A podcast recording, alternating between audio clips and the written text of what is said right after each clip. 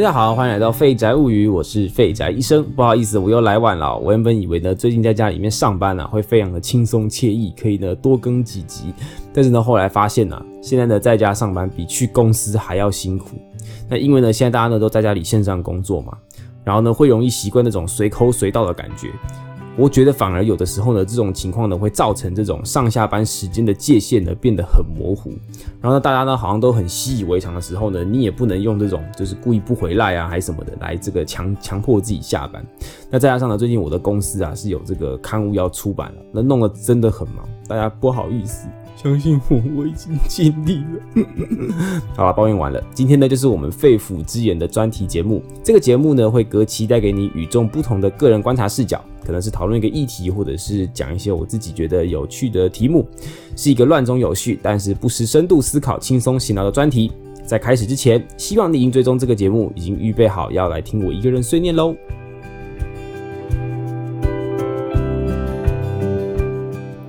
最近啊，在网络上呢看到一个关于这个躺平青年的文章，大家不知道有没有听过这个名字？躺平青年这个名词呢，是源自于这个中国啊，在这个中国的知乎论坛网上呢，有一篇得到大家关注的文章，就是在叙述这个躺平青年。这躺平主义呢，它的宣言呢很简单，就是呢号召青年们不买房、不买车、不结婚、不生小孩、不消费六不主义。维持最低的生存标准，拒绝成为他人赚钱的机器和被剥削的奴隶。此外呢，这个理念呢又是源自于一篇中国百度网的这个贴文。这篇贴文说到啊，既然这片土地从来没有人真实存在高举人主体性的这个思潮，那我可以自己制造给自己，躺平就是我的智者运动。只有躺平，人们才会意识到自己才是万物的尺度。甚至后来还有一个这个躺平小组的这个社群，但现在已经被删除了。那么各位呢，如果你是一个有在常常关注这个社会时事的人，你一定觉得这个躺平青年的理念好像听起来有点耳熟吧？其实呢，这种理类似的理念呢，最近呢在台湾甚至是日本都有类似的风潮。其实呢，就有点接近这种无欲望主义了。那这种主义呢，不管怎么样，它其实呢，它就是对社会现状的一种抗议。既然改变不了结构性的问题，我就从改变自己开始。那这种思想呢，在对于现在这个年轻一辈上啊，可以得到一定程度上的共鸣，因为呢，现在嘛，经济不景气，房子这种生活必需品又贵的，大家吃土一百年也买不起。这些躺平族呢，于是干脆直接放弃这些过程，甚至呢，开始质疑稳定工作这样的价值观，过着享受当下没有束缚的生活。可是呢，这样子对于这样的思潮呢，对于某些人来说啊，比如说可能老一辈啊，或者是一些比较支持这个社会行进的人，他们就会觉得这些躺平青年八成又是一些这个草莓族，又没有抗压性，不然就是呢在社会上得不到自己满意的社经地位等等的，所以呢消极反抗、批评这样的行为呢是没有进取心，而且无助于社会发展的颓废心态。那这些呢？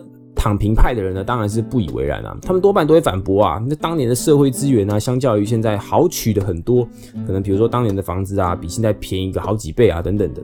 那不管怎么样，今天呢，我们就要来聊聊这个有趣的社会现象。你是支持躺平族呢？你觉得你活得快乐吗？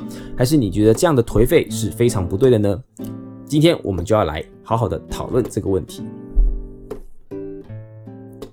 对于社会的不满所衍生出来的这个躺平文化、消极抵抗等等的，其实呢，在日本或台湾都有类似的风潮。之前的节目呢，我有说到啊，就是最近的台湾很流行那种“我就烂，我就废啊”怎样的这种消极的思考表达。那那这种思考表达呢，最近呢得到非常多人的共鸣。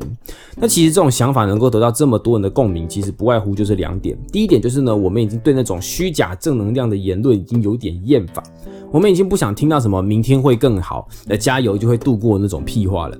我们更欣赏那种把状况和心态能够诚实表达出来的人。再呢，就是呢，人生真的很难，但是呢，怪罪人生啊，社会狗屁倒灶，好像又有一点太给人那种给人那种推卸责任的感觉。所以呢，我就烂，问题就出在我身上啊！你想怎样的那种灵魂暴走，就会让他觉得说，哇，好像只有这样，我们才能够真正解脱于某种社会枷锁与道德框架。那么，如果以这个社会进步的这种角度下来看呢，这样的思考和流行绝对是一种悲哀。因为呢，没有进步的思想，没有积极的行为，对于社会的运行或是脉动都是一种伤害。不思进取就等于退后，在一个永远缺乏人才的地球上，这样的风潮带来的确实是一种负面的效果。但是问题是，这样的风潮之所以存在呢，必定有原因。究竟是我们人呢开始好吃懒做了起来，还是有什么样的原因呢？那首先呢，我们就要来看一下这一群人他们主打的理念：维持最低的生存标准，拒绝成为他人赚钱的机器和被剥削的奴隶。既然这片土地呢从来没有真实存在高举人主体性的思潮，那么我可以自己知道给自己。躺平就是我的智者运动，只有躺平，人们才会意识到自己才是万物的尺度。那看得出来呢，这些人人士呢，对于未来呢，其实也不是都没有一些想法的，他们是有一个很好的理念，而且也是逻辑自洽的。跟某些看重物质生活却不愿意付出的人，我觉得还是有一些不一样的啦。那简单来说呢，这些理念呢，其实想要传达重点便是我要为自己活。社会的生活准则我并不认同，我所做的一切都在付出而没有回馈。我要夺回生活重心的自主权，那样的理念呢是有一定的道理的。那这样的思潮也算是否定的社会运作模式和工作的定义。很明显，他们并不想要在社会上所提供的工作机会上稳定付出嘛。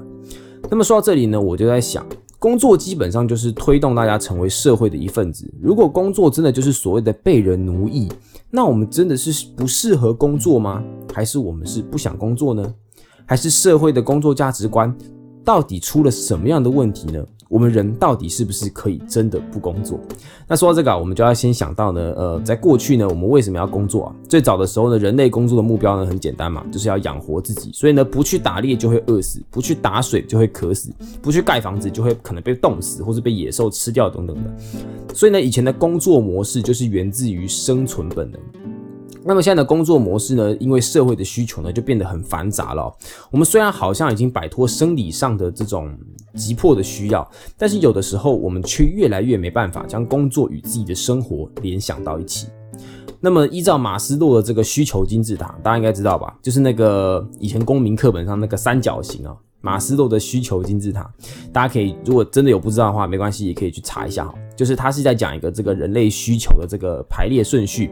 那么依照这个理论，最高等级就是自我实现的需求。我们在过去的工作与现在的工作唯一的相似点，应该就是人除了睡觉之外，其余的所有时间都在工作。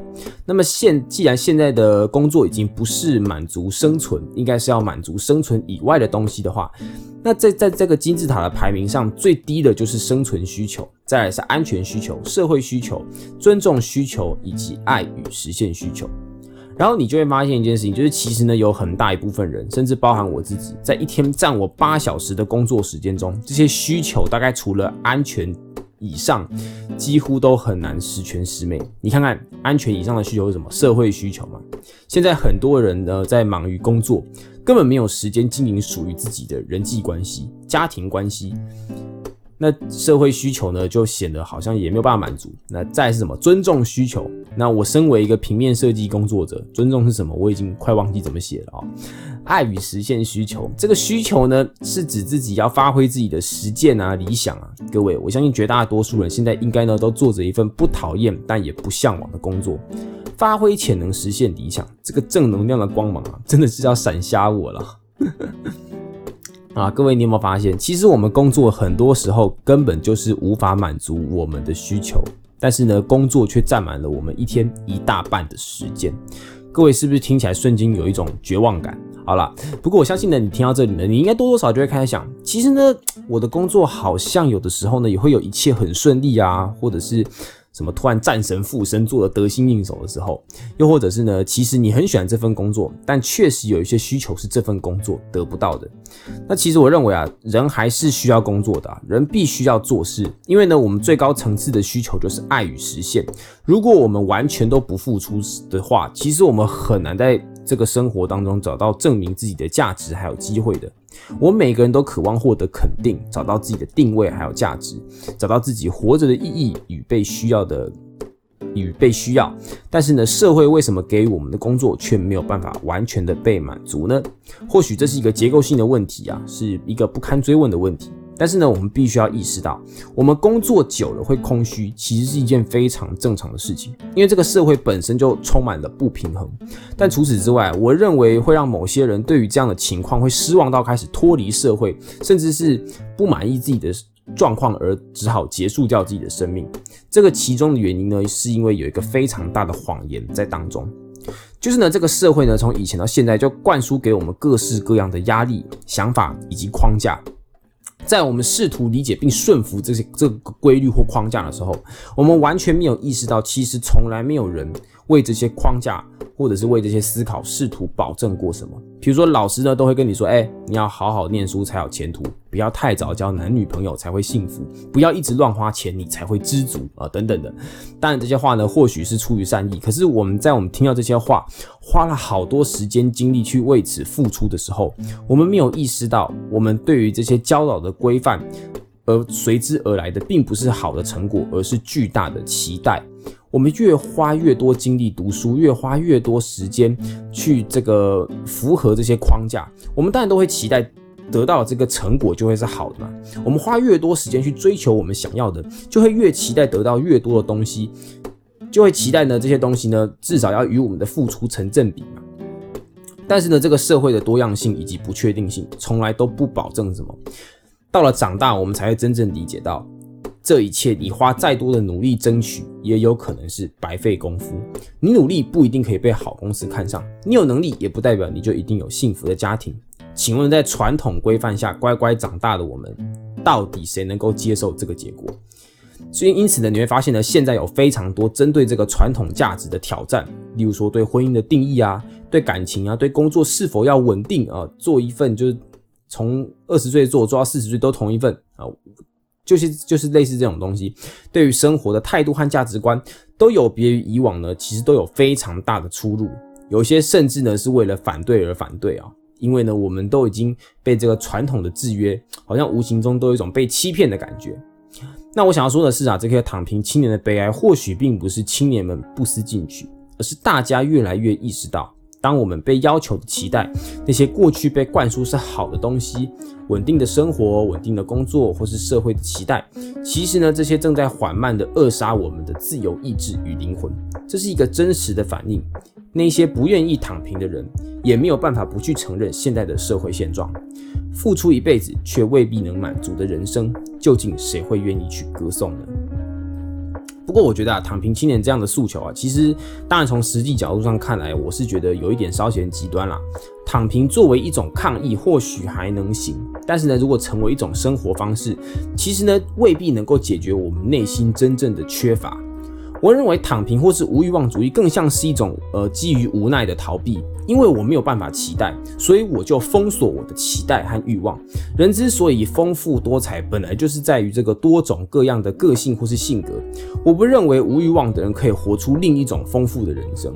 而且呢，过度的封锁情感，其实呢是一种物极必反啦，容易导到另外一种极端。就像是那个美国历史上有一个嬉皮士运动，大家应该听过。嬉皮士就是呢，见就是一群呢渴望摆脱这个社会枷锁的人，他们就弹着吉他。反对美国当时的这个军国战争主义，然后呢，为了这样的这个精神呢，就是奋力的反坚决反战，然后呢，光着脚丫，穿着编织或是有这种自然元素的衣服，在这个草皮啊、树林里拉起帐篷，试图打造一个自由自在的世界。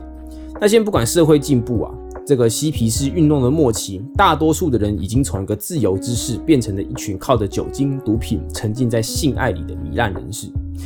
引用我喜欢的影评家发条章的一句话：嬉皮士们似乎想要走出这个社会的框架，但却又迷失在自由的旷野里。我们并不只是能够只想要着解脱，而更要与思考解脱后的我们应该要何去何从。对于来说，我们所做的事情，除了借由网络为自己发声之外，我们更需要从这种社会事件中思考自我价值这件事。各位，其实这些各式各样的问题啊，不都只是反映出了人除了有物质烦恼之外，我们其实对于自我价值都有非常深的渴望吗？